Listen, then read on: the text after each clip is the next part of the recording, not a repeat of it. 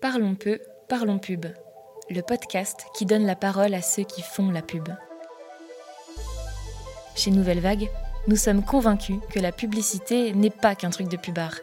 Bien au contraire. Producteurs, productrices, chercheurs et chercheuses, ingénieurs, scientifiques, designers et artistes, depuis toujours, la publicité mobilise des talents et savoir-faire multiples pour donner vie aux marques.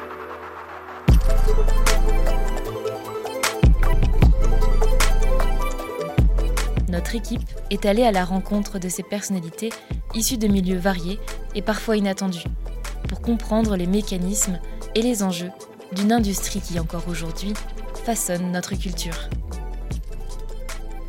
Bienvenue dans Parlons peu, parlons pub, le podcast de Nouvelle Vague, agence Brand Culture.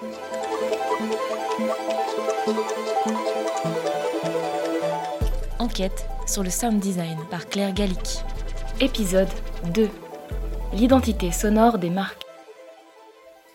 Dans l'épisode précédent, vous avez plongé dans l'univers du son et découvert sa place prépondérante dans notre quotidien et nos cultures. Vous avez pu comprendre que le son véhiculait de l'information, mais aussi des émotions. Les marques l'utilisent donc à des fins stratégiques. Je poursuis l'enquête pour comprendre comment les marques s'approprient les sons. Pourquoi certaines d'entre elles déploient un environnement sonore riche et complexe. Nous retrouvons Nicolas Duperron, cofondateur de l'agence Chuton vous écoute. Avec son agence de design sonore, il a travaillé sur les identités sonores de grandes marques comme Quechua, Leroy Merlin ou encore Spoticar. J'ai commencé par lui poser la vaste question suivante qu'est-ce qu'une identité sonore? On parle d'identité sonore à partir du moment où on parle de mise en relation, de mise en cohérence des prises de parole d'une marque. Pour nous, l'identité sonore, ça va être la conjonction réfléchie des différents canaux de communication d'une marque et la volonté donc de, cette marque de rendre son discours donc cohérent sur l'ensemble de ses prises de parole. Une marque prend la parole sur différents supports et cela tout au long du parcours client. Elle a d'ailleurs de nombreux points de contact avec ses audiences. Nicolas m'a parlé de musique d'attente téléphonique, de logos sonores ou encore de musique de pub. J'ai donc compris que l'identité sonore d'une marque, ce n'est pas juste une signature.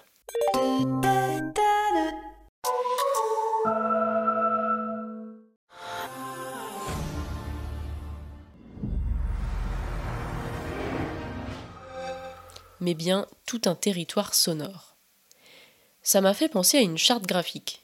Nicolas a d'ailleurs utilisé cette analogie lorsque je lui ai posé la question. Notre but, notre projet, enfin notre ambition, c'est de créer des chartes sonores qui soient tout aussi euh, structurantes et structurées que les chartes graphiques qu'on connaît maintenant bien et qui vont définir de manière en général très très précise les usages qu'on peut faire d'un logo graphique qui peut être apposé à tel endroit mais pas à tel endroit, qui doit être utilisé comme ça, mais pas comme ça, euh, les couleurs et ainsi de suite. Donc, appliqué au son, c'est exactement la même chose. Donc, pour avoir une identité sonore cohérente et structurante, une marque doit se doter d'une charte sonore. Mais quelles en sont les grandes étapes de création? Le point de départ, c'est toujours la marque.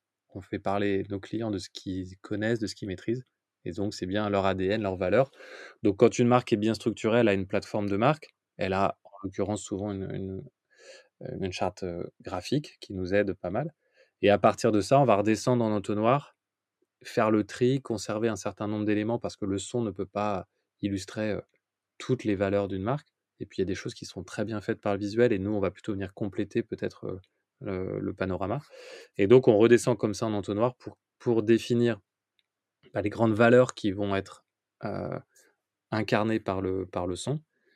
Et à partir de là, bon, c'est un travail qui, se fait en plusieurs étapes, mais on va aussi aller regarder ce que font les concurrents, euh, puisque une marque, elle n'est jamais seule, elle est dans un environnement concurrentiel. Donc, du coup, l'idée, c'est aussi de faire des choses bah, qui soient singulières, différenciantes, euh, propriétaires. Donc, évidemment, c'est regarder ce que font les autres pour éviter de faire euh, la même chose et aller plutôt sur un territoire neutre. Et puis ensuite, ben, voilà, après, c'est vraiment une discussion avec la marque, le degré d'engagement qu'elle va avoir, le degré de disruption qu'elle veut avoir, le degré de, de, est-ce qu'on s'intègre dans une histoire sonore? Parce que plein de marques ont maintenant des parcours musicaux sonores plus ou moins riches. Est-ce qu'on s'inscrit dans la continuité? Est-ce qu'on s'inscrit dans la rupture?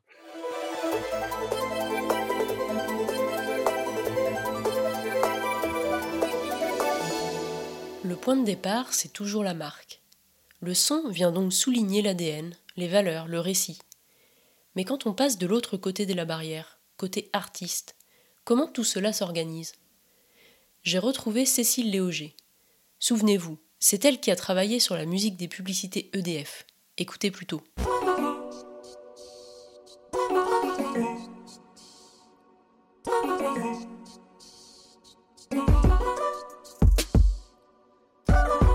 Mais n'est-ce pas trop contraignant d'avoir un cadre?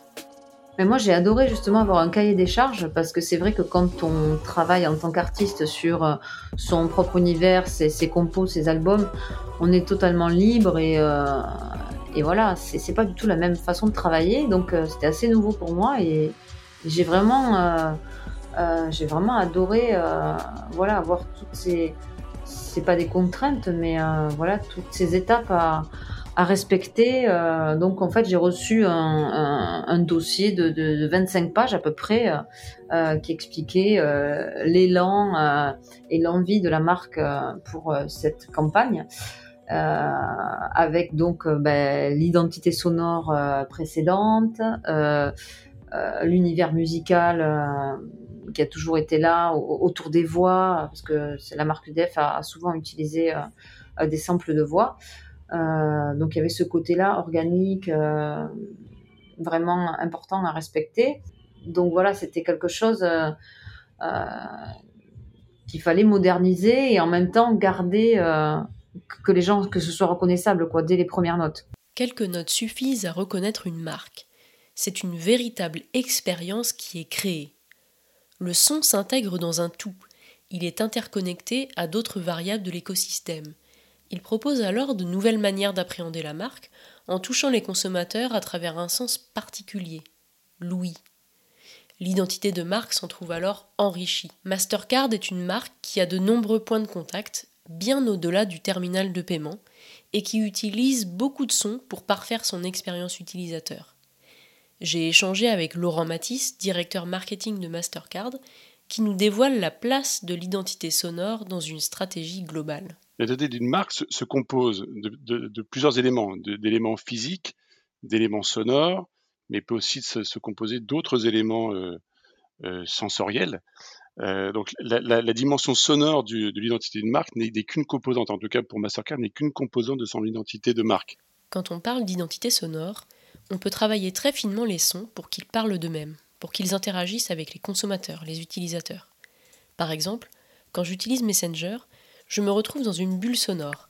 Il y a un son pour alerter de la réception d'un message, un son qui nous indique que notre interlocuteur est en train d'écrire, un son pour l'ajout d'une réaction. Bref, tout un tas de sons spécifiques en fonction des actions effectuées qui viennent enrichir l'expérience utilisateur et accompagner la compréhension de l'interface graphique.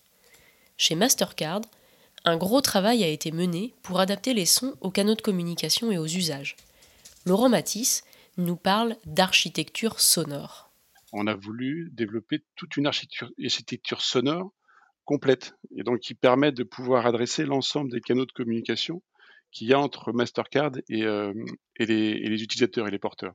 Donc c'est une identité sonore qui ne se résume pas juste à, un son ou une, euh, une virgule qu'on mettrait à la fin d'un film publicitaire, mais qui est constituée et d'une marque, une marque sonore d'acceptation, donc on pourrait entendre sur un terminal quand on va payer, mais aussi effectivement euh, pour habiller euh, des communications marketing ou commerciales, mais également des, un univers musical plus large qui permet de pouvoir habiller un événement, un stand, un contenu, euh, un contenu divers, ce soit un contenu marketing corporate.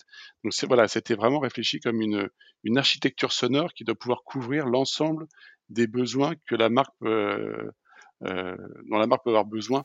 Ok, donc grâce à une architecture sonore complète, une marque peut habiller différents points de contact. Elle a un son pour un usage en fin de compte.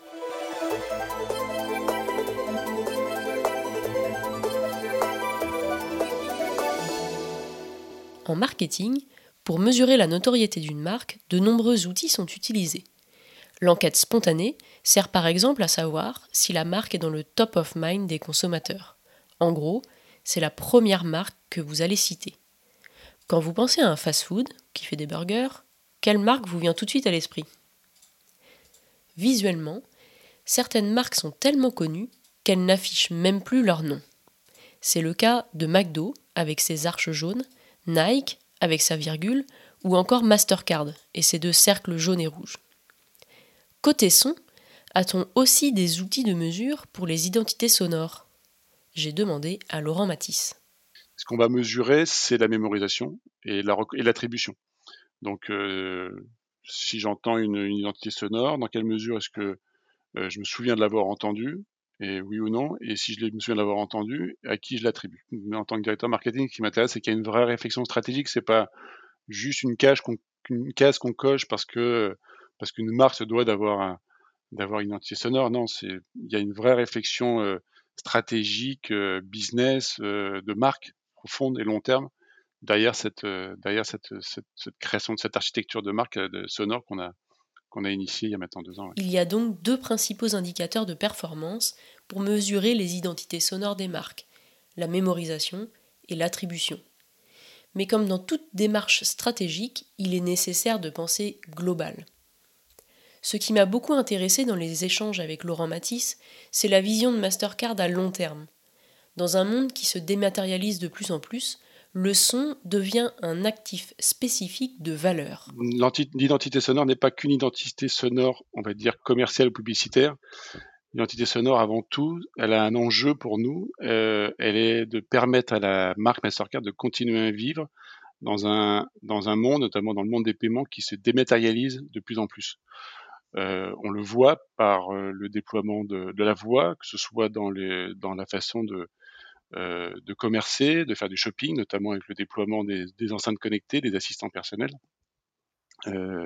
Qui se développent de plus en plus, mais, aussi on se rend compte aussi que même dans, la façon dont les, nouvelles générations communiquent, la voix prend de plus en plus de place. Et donc ça veut dire que dans, cet univers qui se digitalise et qui se dématérialise, la présence physique d'une marque comme celle de Mastercard, qui est impérative euh, notamment sur l'ensemble des, points, points où, les paiements par, euh, par, Mastercard sont possibles, sont amenés à, disparaître. Peut-être pas complètement, mais mine de rien, euh, il y a des nouveaux supports pour, développer les transactions qui, apparaissent et sur lequel le support physique n'est pas possible. Et donc, il y a une nécessité pour Mastercard de continuer pouvoir être présent. Et donc, c'est pour ça que l'entité, l'identité sonore est importante pour prendre le relais cet univers-là. Les points de contact entre une marque et ses audiences sont très nombreux dans un monde hybride aux besoins mouvants.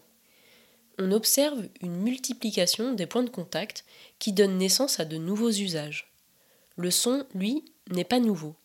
Et c'est ce que j'aime dans la communication et le marketing. C'est ce mouvement, ces mix entre nouveaux usages et utilisation de concepts ou attributs vieux comme le monde. Tout au long de cet épisode, on a pu voir comment les marques s'approprient des sons pour façonner leurs identités. Dans l'épisode suivant, j'aimerais savoir quels sont les acteurs autour de la table, qui fait quoi, qui collabore avec qui pour créer une identité sonore?